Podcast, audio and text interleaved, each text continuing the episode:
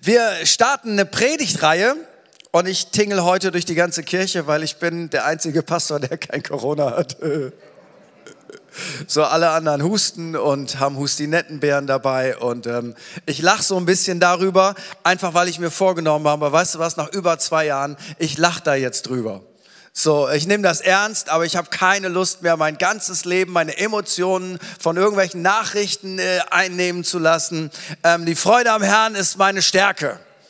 So, und die Freude am Herrn heißt, hey, es ist großartig, Gott ist bei uns, Gott ist mit uns, Gott ist für uns, Gott ist auf unserer Seite, Gott verlässt uns nicht, Gott hat alles in der Hand, Gott ist in Kontrolle, Gott hat alle meine Tage schon in sein Buch geschrieben, Psalm 139, bevor noch überhaupt irgendein Tag war. Warum soll ich dauernde nervliche Anspannung leben, wenn das Buch schon fertig ist? So, und deswegen glaube ich, Glaube befreit. Glaube macht nicht, nicht gleichgültig, aber Glaube gibt dir zumindest so einen inneren Frieden. Gott ist in Kontrolle. Und was ist, wenn einer sagt, es gibt gar keinen Gott, dann fühlt sich dieser Friede trotzdem besser an, als in Panik zu geraten. Wir starten eine Predigtreihe, die, von der ich denke, dass es ähm, mit die stärkste Predigtreihe des Jahres sein wird. Und zwar geht es um das Thema Get Free, Leben in Freiheit entdecken. Und da sind so viele Goldstücke mit drin. Und es geht in dieser Predigtreihe darum, dass wir Gebundenheiten in unserem Leben entdecken, es geht in dieser Predigtreihe darum, dass wir Freiheit immer mehr entdecken, immer mehr mitbekommen, weil Jesus wünscht sich für uns ein Leben in Fülle. Und wenn die Bibel uns sagt, dass Gott uns vergeben hat, dass wir ein neues Leben bekommen haben, heißt es ja nicht, dass wir stehen bleiben, sondern die Bibel macht uns deutlich zum Beispiel in Kolosser 3, Vers 10, dass wir unser altes Leben wie so ein wie so alte Klamotten ablegen und unser neues Leben anziehen. Und das macht deutlich, das ist ein aktiver Prozess, kein passiver Prozess, so wie du abends nicht mit deinen Klamotten ins Bett gehst, sondern du legst etwas ab, dann ziehst du etwas an, was zur Nacht passt, aber wenn du morgens aufstehst, dann ziehst du auch wieder was aus und dann ziehst du etwas an, was zu dem Tag passt. Und dieses Bild benutzt die Bibel, hey, es gibt immer wieder Dinge, von denen Gott uns auffordert, dass wir sie ausziehen. Und dann gibt es andere Dinge, von denen Gott uns auffordert, dass wir sie anziehen. Johannes 8, Vers 36 sagt, wenn der Sohn euch frei machen wird, seid ihr wirklich frei. So, das ist das Programm Gottes für uns.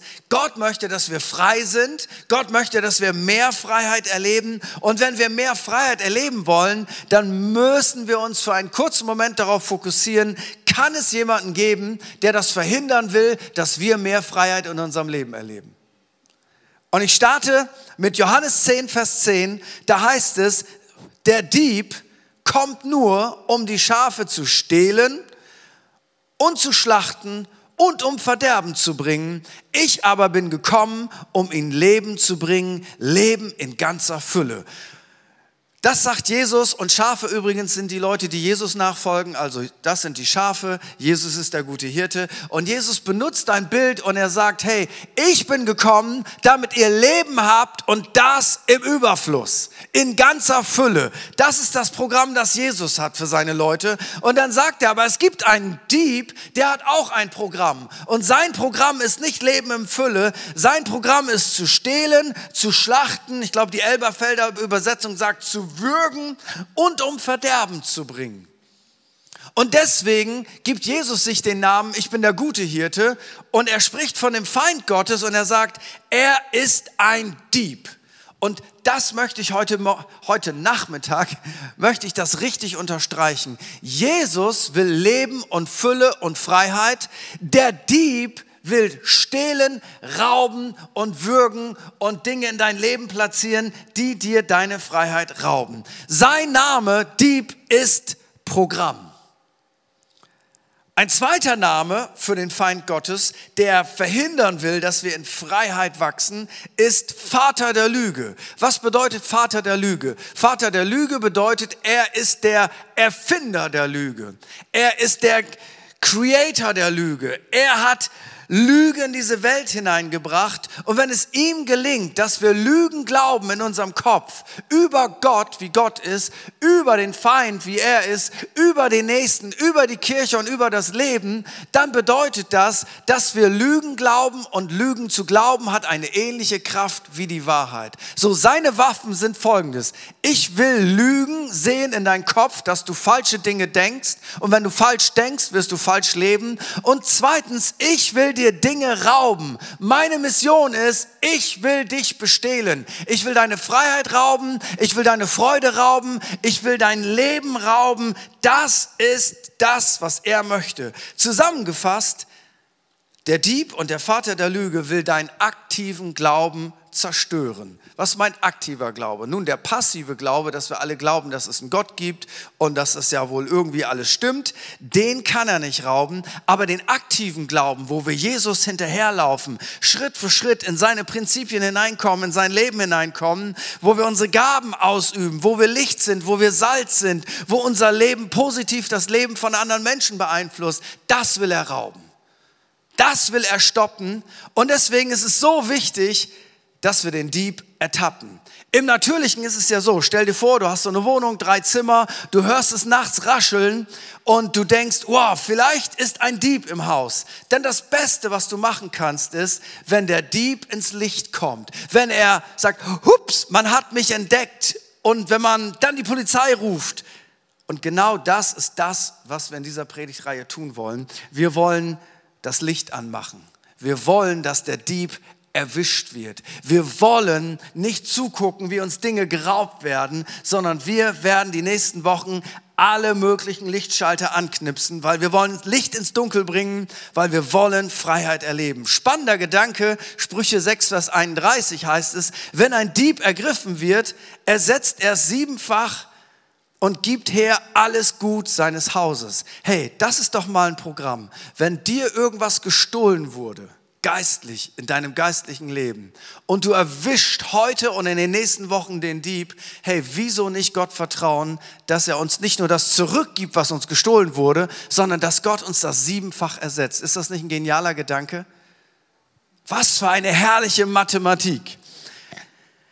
Du kannst Freiheit erleben, wo, die, wo dir etwas geklaut wurde.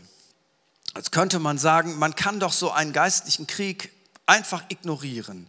Nein, wenn man einen Krieg ignoriert und keine Vorkehrungen trifft, dann sind die Folgen immer fatal. Tod, Zerstörung, Gefangenschaft. Und deswegen haben wir so die Wahl, wollen wir riskieren, dass wir einen Stillstand in unserem Leben haben, vielleicht geistlich sogar einen Rückgang, oder wollen wir die Waffenrüstung Gottes anziehen und zu sagen, hey, was auch immer er gestohlen hat, in meiner Ehe, in meiner Familie, an meinem Zeugnis, an meiner finanziellen Basis, an meiner Berufung, in meiner Persönlichkeit, in meiner Seele, in meiner Psyche, was auch immer er gestohlen hat, jetzt ist die Zeit, um es zurückzuholen. Jetzt ist die Zeit, um den Dieb zu ertappen. Jetzt ist die Zeit, das Licht anzumachen und nicht passiv in einem geistlichen Pazifismus, natürlichen mag das großartig sein, aber in einem geistlichen Pazifismus zuzugucken. Jetzt ist die Zeit zu sagen, Attacke. Weil Paulus sagt zu Timotheus in 2 Timotheus 2, Vers 24, dass es passieren kann, dass man mit Sanftmut widerspenstige Leute zurechtweisen soll, ob ihnen Gott noch Buße geben möchte zur Erkenntnis der Wahrheit und sie wieder nüchtern werden aus dem Fallstrick des Teufels heraus, von dem sie lebendig gefangen worden sind für seinen Willen. Das heißt, man kann in einem geistlichen Fallstrick gebunden werden und das tun, was der Dieb macht, was sein Wille ist und man hätte sich das niemals vorstellen können. Kannst du dir vorstellen, wenn du zwei Jahre zuvor Judas gefragt hättest, nachdem er Jesus kennengelernt hat, nachdem er die Bergpredigt gehört hat, nachdem er Zeichen und Wunder gesehen hat, nachdem er gesehen hat, wie der Jüngling zu Nein von den Toten auferweckt wurde, nachdem er die Brotvermehrung erlebt hat und 20.000 Leute satt wurden. Wenn du Judas interviewt hättest und gesagt hättest, Judas, wirst du eines Tages Jesus Christus verraten, hätte er gesagt, im Leben nicht. Bist du bekloppt oder was? Ich und Jesus verraten, ich bin einer der zwölf Apostel. Ich habe mit Leuten gebetet, die sind gesund geworden, die sind frei geworden. Jesus ist der Retter, Jesus ist der Messias und bald wird er die Römer rausschmeißen aus dem Land. Niemals hätte er das geglaubt. Aber eine Zeit später hat er Dinge getan, von denen er selber nicht geglaubt hätte. Gefangen für den Willen des Diebes. Wie fing das denn an? Es fing nicht damit an, dass eines Morgens der Feind Gottes vor seinem Bett stand und gesagt hat, Judas, du sollst den Messias verraten und danach will ich, dass du dich aufhängst. Hätte er gesagt, verschwinde. Sondern es fängt mit den ganz kleinen Lügen an, die man anfängt zu glauben. Und irgendwann hat Judas sogar gedacht, ich bin im Recht, wenn ich Jesus verrate, weil er hat sich nicht so verhalten, wie sich der Messias hätte verhalten sollen. Er hat die Römer nicht rausgejagt. Er ist eigentlich schuld. Und er hat erlebt, dass sein Leben eine üble Wendung genommen hat. Wer den geistlichen Krieg ignoriert, wird sich im Kampf gegen Fleisch und Blut, also Menschen, aufreiben und frustriert werden. Ich habe das Bild von einem Stierkämpfer, von einem Torero mitgebracht. Fürchterlicher Sport, falls man das überhaupt Sport nennen kann. Aber das Bild ist einfach gut. Hier sehen wir einen Stier, und dieser Stier ist x-fach stärker als der Torero. X-fach stärker. Ähm, wenn die gegeneinander kämpfen würden, hätte der Mensch keine Chance. Aber was macht er? Er hat ein, ein rotes Tuch dabei. Und dieser Stier lässt sich triggern von diesem roten Tuch und er wird aggressiv, wenn er dieses rote Tuch sucht, sieht und er stürzt sich auf dieses rote Tuch und der Torero muss nur das Tuch zur Seite halten und ihn so lange müde machen, bis er ihn töten kann. Und weißt du was? Das ist für mich ein brillantes Bild. Was ist dein Tuch, womit dich der Feind immer wieder triggert? Wo du drauf abgehst, wo du dich drauf stürzt. Das können innere Prozesse sein, Verhaltensmuster aus der Kindheit oder auch bestimmte Sünden, denen, denen wir in unserem Leben Raum gegeben haben. Und man kriegt uns immer mit diesem roten Tuch. Aber weißt du was? In dieser Predigtreihe geht es darum, dass wir das rote Tuch ignorieren und das Problem da anpacken, bei dem, der das rote Tuch hält. Weil da liegt die eigentliche Lösung. Was sagt die Bibel über den, über den Dieb? Die Bibel macht deutlich, erstens, es gibt diese geistliche Dimension und sie benennt den Obersten sogar mit Namen, nämlich Luzifer. Luzifer klingt jetzt so böse, aber Luzifer bedeutet eigentlich nur Lichtträger. Deswegen ist er auch überragend da drin, als Engel des Lichts aufzutreten, weil er kennt die komplette fromme Sprache. Wahrscheinlich, Jesaja 14, 11 bis 12 sagt das, wahrscheinlich war er sogar ein Lobpreisengel und hatte als Job, Gott zu verherrlichen. Kannst du dir das vorstellen? Absolut verrückt. Wie, wie, wie, wie, wie, wie kann das passieren? Und ihm gelingt es, ein Drittel der Engel mitzunehmen. Aber weißt du was, die gute Nachricht ist, wir sind grundsätzlich positiv. Zwei Drittel sind auf Gottes Seite. Ist egal, was passiert, wir sind immer mehr. Wir sind immer auf der Seite des Siegers. Und seine Zukunft ist relativ klar. Wenn der Teufel dich erinnert an deine Vergangenheit, so sagt so manch ein Verkündiger, denn erinnere ihn an seine Zukunft, weil seine Zukunft, sagt die Bibel, ist ein fürchterliches Ende in einem See aus Feuer. 62 Mal begegnet Jesus in den Evangelien geistlich negativen, bösen Kräften und damit zeigt er, wie real dieser Kampf ist. Jetzt wirst du sagen, wie sollen wir denn damit umgehen?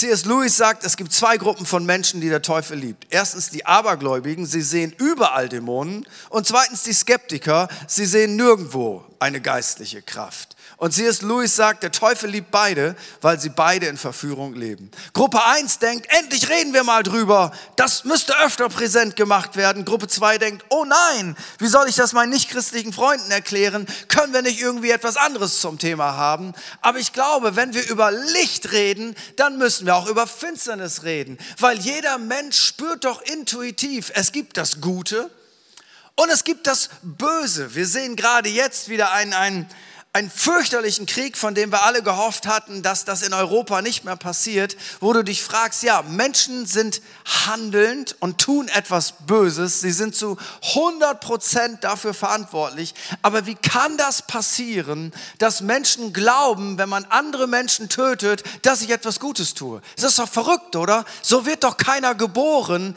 Das Böse ist genauso real wie das Gute. Wenn es Licht gibt, dann gibt es auch Finsternis. Wenn es gut gibt, dann gibt es auch Böse und beides zusammen existiert und beides zusammen hat einen Einfluss auf unser Leben.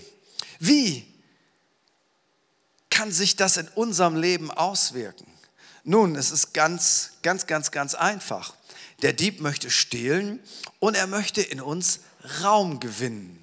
Und da haben wir ein Video mitgebracht von Jonas aus dem Campus in Oberbarmen, der uns einen ganz kurzen Einblick gibt in sein Leben, wie der Feind Gottes Raum gewonnen hat in ihm und wie er das lösen konnte.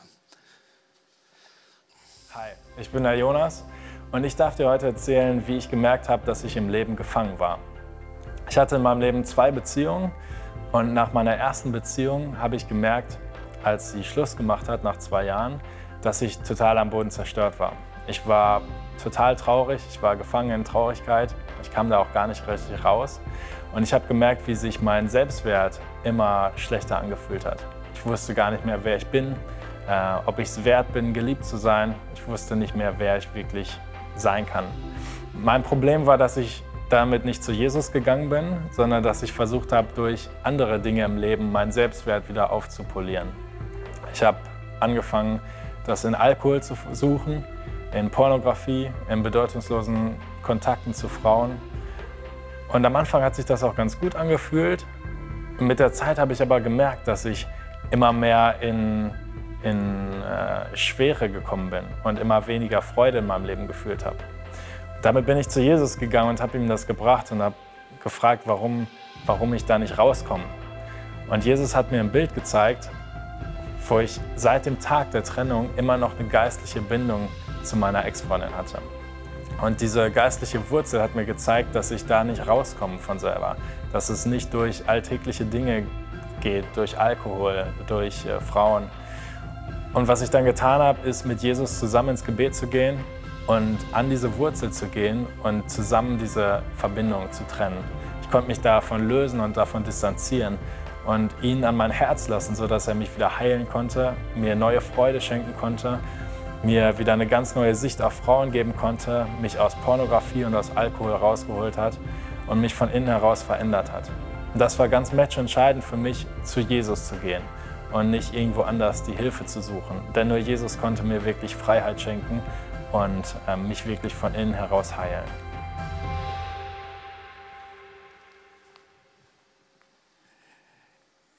Gehen wir da mal ganz kurz hinein. So, in die Geschichte von Jonas.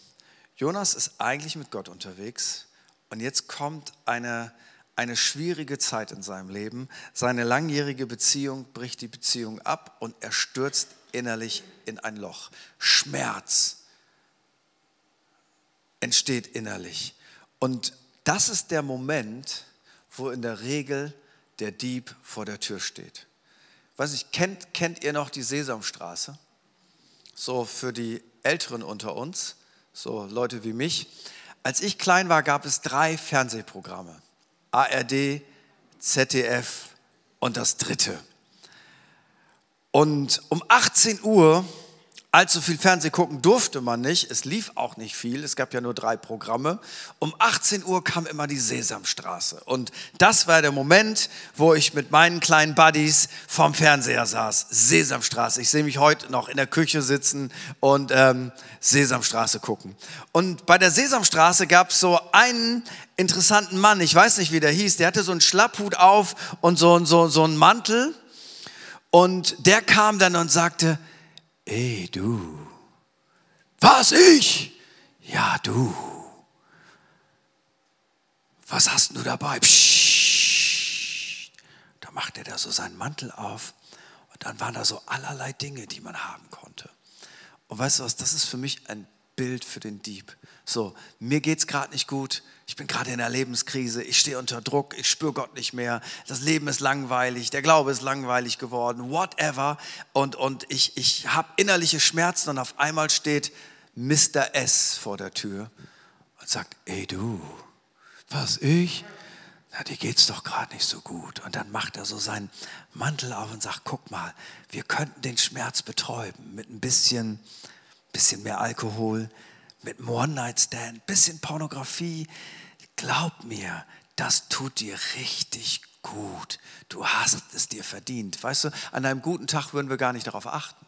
An einem guten Tag würden wir sagen, hey, ich bin voll Heiligen Geistes, ich mache ein bisschen Worship und im Namen Jesus und dann ist alles gut. Aber an so einem schlechten, bescheuerten Tag auf einmal, hey du, kennst du den auch, Mr. S?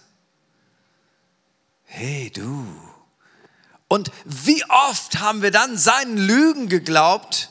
Und es wird einfach Zeit, dass wir merken, das, was er will in diesem Moment, ist, dass wir ihm Raum geben. Paulus sagt in Epheser 4, Vers 27, gebt nicht Raum dem Teufel. Und davor gibt er so einige Maßstäbe, wie man das tun kann wenn wir ihm Raum geben, wenn dein Haus, wenn dein Lebenshaus so zehn Zimmer hat, wenn du ihm einen Raum gibst, wenn du ihm ein Zimmer gibst, dann sagt er nicht, ach, danke schön, schön, dass ich da sein darf, sondern dann will er auch noch ein zweites Zimmer und er will ein drittes Zimmer und er will ein viertes Zimmer. Er ist wie ein Virus, das, das verbreitet sich und deswegen ist es so wichtig, dass wir sagen, hör mal, es gibt in meinem Lebenshaus kein Zimmer, das dir gehört.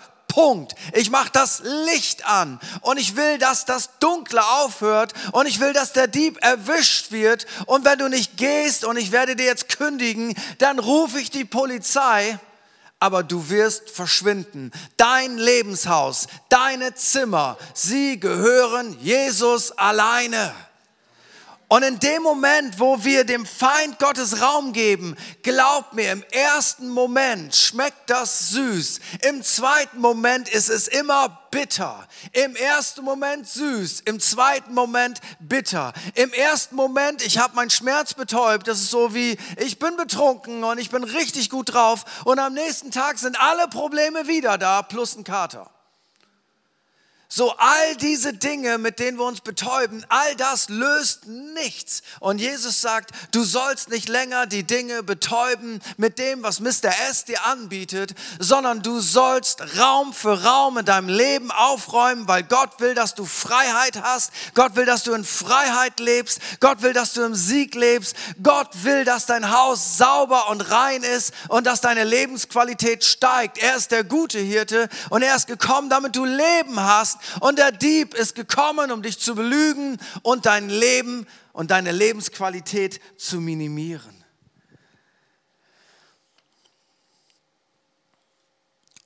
Wie kriegen wir den Feind raus, wenn er uns etwas gestohlen hat?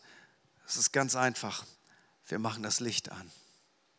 Und wenn das Licht kommt, es ist ja jetzt gerade so, wo der Frühling kommt. Habt ihr das auch immer so? Wir haben so eine zur Terrasse so eine so eine riesen Fensterfront und die sieht im Winter wirklich immer sauber aus. Und dann kommen so diese ersten Sonnenstrahlen und auf einmal denkst du, meine Güte, wer hat hier so rumgesifft? Weißt du, das war vorher auch schon da. Nur weil jetzt die Sonne reinfällt, siehst du es in dem Moment. Und drei große Werkzeuge, die ich dir zum Auftakt dieser Predigtreihe mitgeben will, von denen ich glaube, dass das Werkzeuge sind, die uns wirklich helfen werden, in Freiheit hineinzukommen. Das erste Werkzeug ist Wahrheit. Freunde, Wahrheit ist unser Freund, nicht unser Feind. Wahrheit ist unser Freund, nicht unser Feind. Wahrheit ist etwas Gutes, aber Wahrheit ist manchmal auch schmerzhaft. Ich weiß nicht, wie dir das geht. Ähm, eines der Situationen in meinem Leben, die ich hasse, ist beim Zahnarzt zu sein. Magst du gerne zum Zahnarzt gehen? Ich gehe auch nicht freiwillig hin, die schicken mir mal einen Brief, weil ich das irgendwann mal angekreuzt habe. Sie müssen wieder kommen.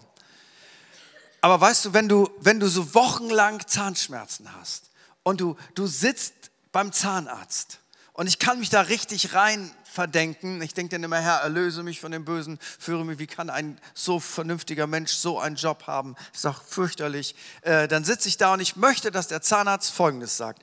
Ach, Herr Holthüs, Ihre Zahnschmerzen. Ich gebe Ihnen jetzt fünf Tabletten und der, die, die schießen Sie ab, dann sind Sie gut drauf und wissen Sie was? Sie haben gar kein Problem.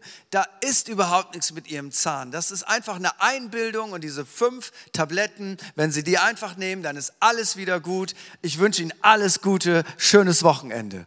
Das möchte ich von ihm hören.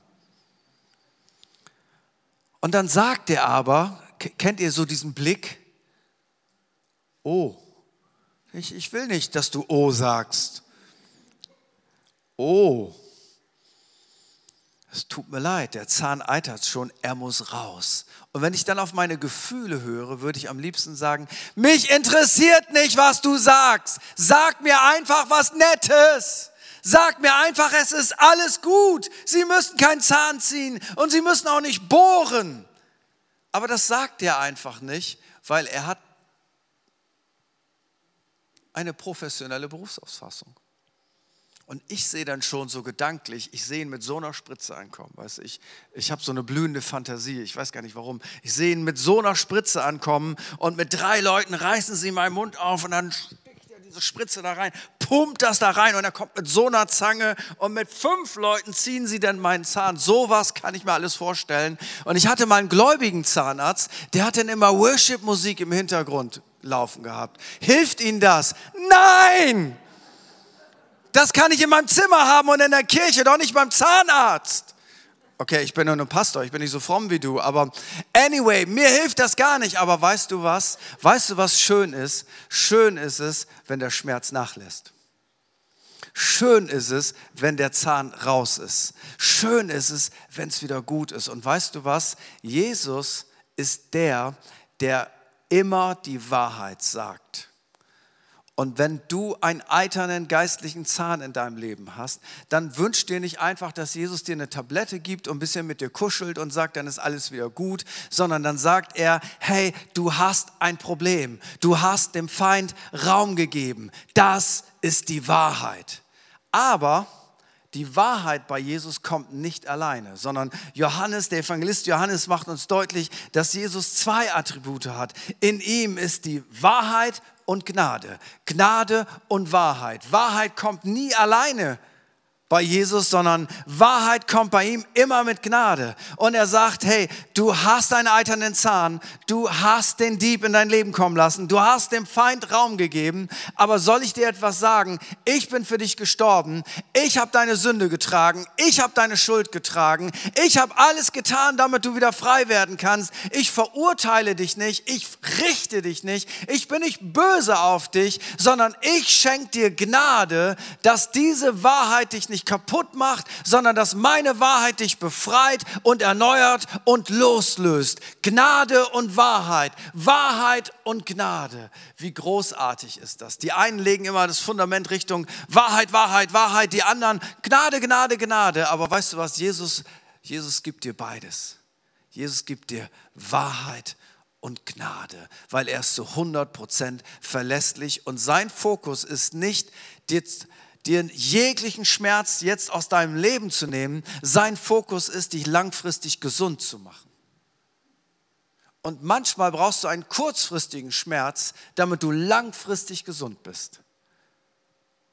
Aber der Schmerz ist ein heilender Schmerz. Aber der Schmerz der Sünde ist ein Schmerz, der dich kaputt macht, der dich zerstört. Und wenn du eine mathematische Formel haben willst, dann diese. Wahrheit plus Gnade ist Freiheit.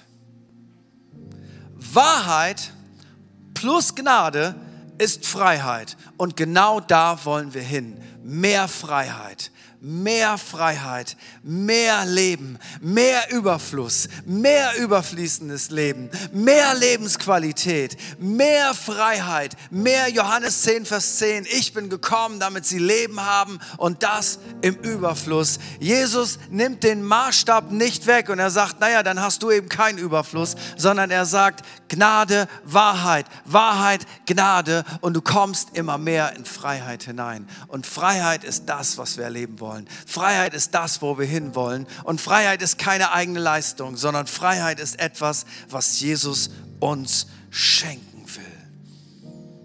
Und in dieser Predigtreihe wollen wir einfach das Licht immer wieder anmachen. Sonntag für Sonntag. Ähm, ist ja jetzt nur ein ganz kleiner Teaser. Wir wollen das Licht anmachen und wir wollen gucken, wo hat der Dieb uns irgendetwas geklaut, was eigentlich uns gehört? Wo hat er Dinge abtransportiert in unserem Leben, die eigentlich von Gott her gedacht sind, dass sie in unserem Leben sind? Wo hat er an unserer Berufung gesägt? Wo hat er unsere Freude geklaut? Wo hat er unseren Frieden weggenommen? Wo kommt diese blöde Bitterkeit her? Wo kommt dieser Zwang her? Wo kommt diese Bindung her? Woher kommt diese Lüge, dass ich mit einem One-Night-Stand meine Seele wieder aufpumpen kann? Woher kommt diese Lüge in meinem Leben?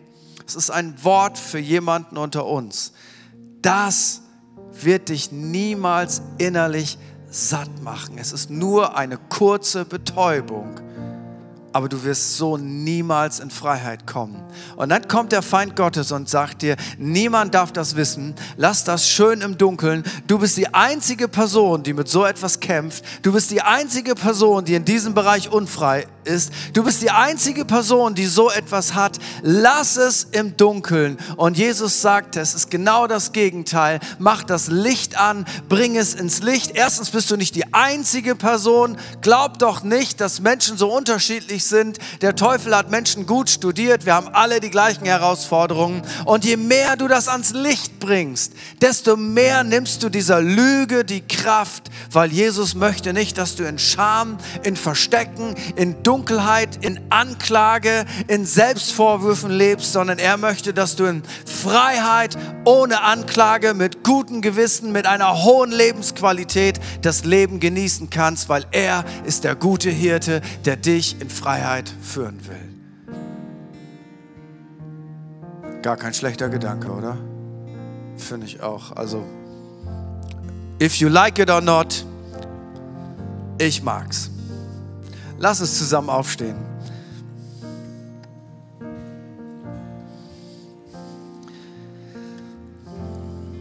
Und vielleicht hat dich irgendjemand eingeladen und du denkst, ähm, sag mal, was genau wolltest du eigentlich sagen? Dann fange ich ganz von vorne wieder an. Und zwar gibt es zwei Bereiche. Einmal Licht und es gibt einmal Finsternis. Und das Licht hat einen Namen. Es ist kein esoterisches Licht oder irgendwie so ein Tralala, sondern das Licht hat einen Namen. Das Licht ist Jesus. Jesus sagt, ich bin das Licht der Welt. Und die Dunkelheit ist personifiziert mit dem Dieb, der die Dunkelheit liebt, der die Verborgenheit liebt, der Geheimnisse liebt, der Zerstörung liebt.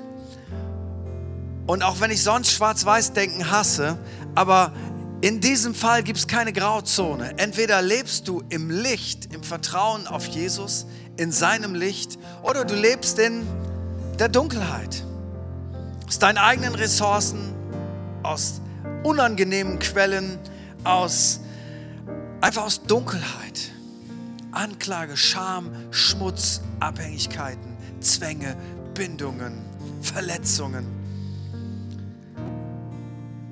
Und das, was Jesus die ganze Zeit macht, ist, dass er Leute rausruft aus der Dunkelheit und sagt, komm zu mir, folge mir nach, ich bin das Licht der Welt und wenn du mit mir lebst, dann wirst du Licht in deinem Leben haben.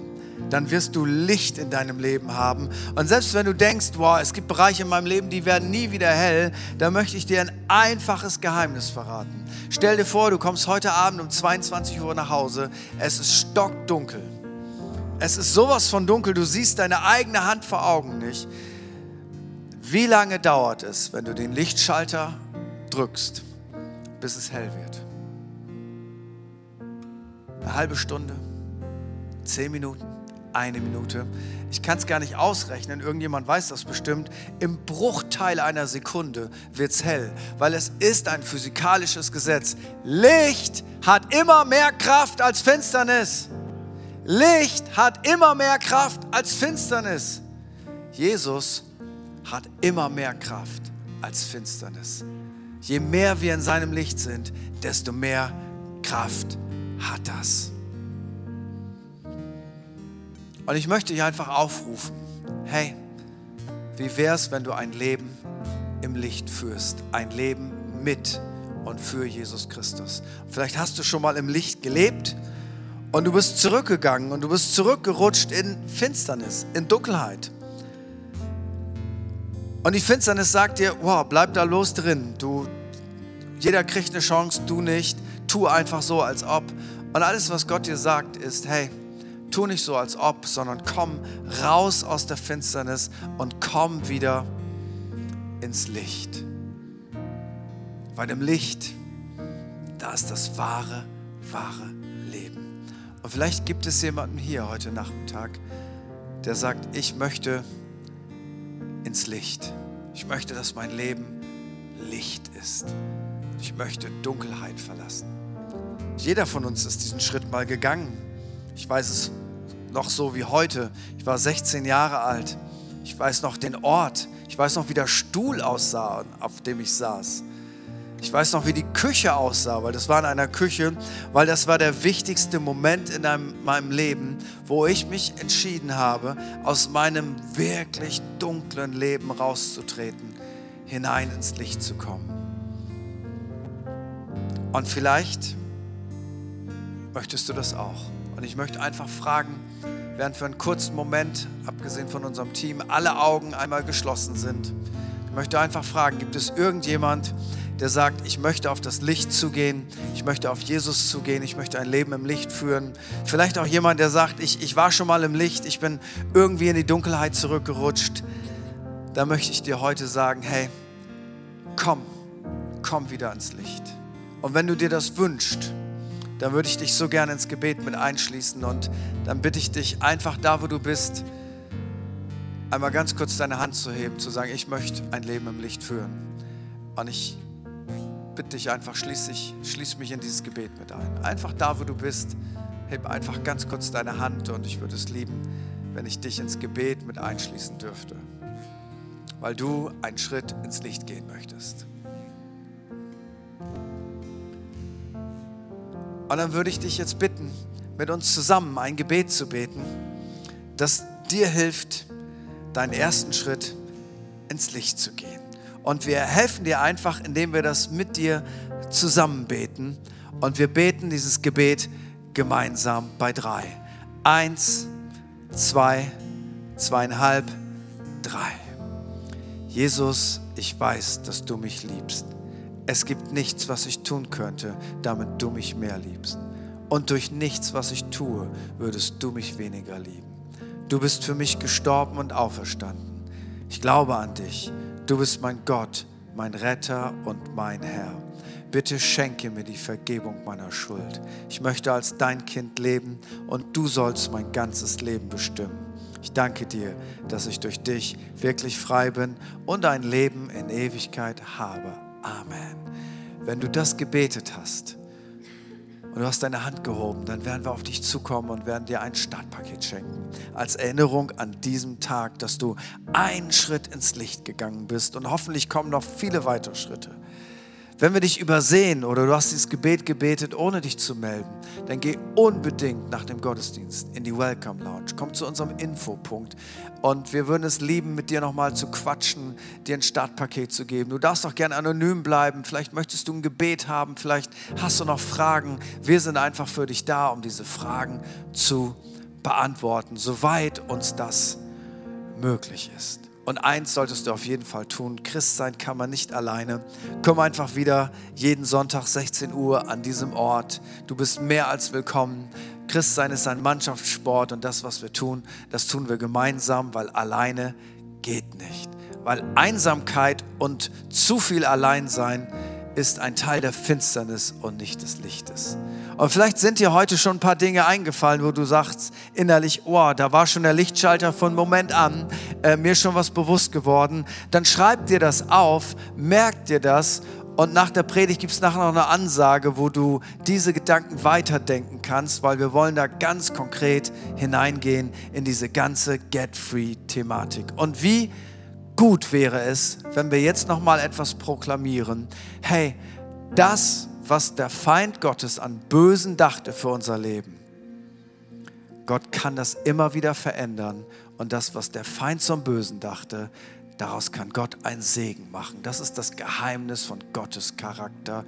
Er kann immer noch aus dem Mist unseres Lebens Dünger machen für sein Reich. Komm, wollen wir das nochmal proklamieren? Und da sind wir im besten Sinne des Wortes positiv. Gott kann, Gott will und Gott wird es tun. Im Namen Jesus. Amen.